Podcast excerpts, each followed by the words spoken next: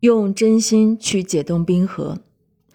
到此为止，我们已经历经了两性关系发展的各个阶段，从热恋的陶醉迈入到权力斗争，随后又坠入争取独立与渴望依赖的泥沼。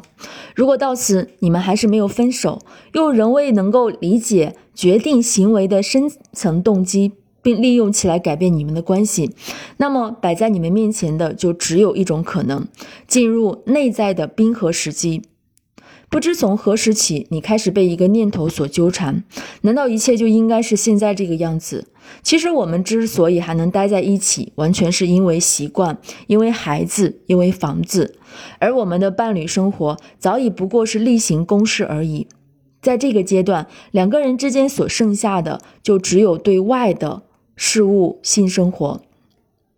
分开的卧室、双重生活以及虚假的性高潮，冰河时期所反映出来的潜在问题，就是内在情感的失落与退缩。曾几何时，我们的生活和伴侣关系中受到伤害，有过痛苦的经历，但我们却没有勇气去向我们的伴侣展示这个伤口。我们宁愿一步步退缩，扮演着不属于我们的角色。如此这般，我们两个人渐行渐远，我们的伴侣关系也终于慢慢的失去了活力，从而走向枯竭。如果你已经走到了这步田地，那么请你鼓起勇气，坦然的面对现实真相。你现在所做的一切都不过是在扮演一个角色，以正确的方式去做这个角色所应该做的一切事情。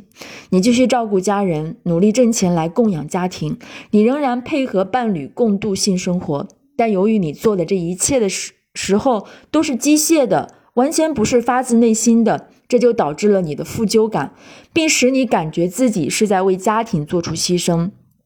大部分情况下，这一切反而又会促使你努力去将那个虚假的角色扮演得更加完美，以便不让任何人意识到你已将自己的内心深深地隐藏了起来。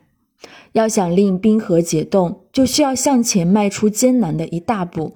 你必须真心接受过去所承受的所有一系列伤害，设法调整自己的心态。你一定不能再用原有的方式去对待。或许你在采取那些行动时是出于善意的，但结果却只会把你的自己推向绝境。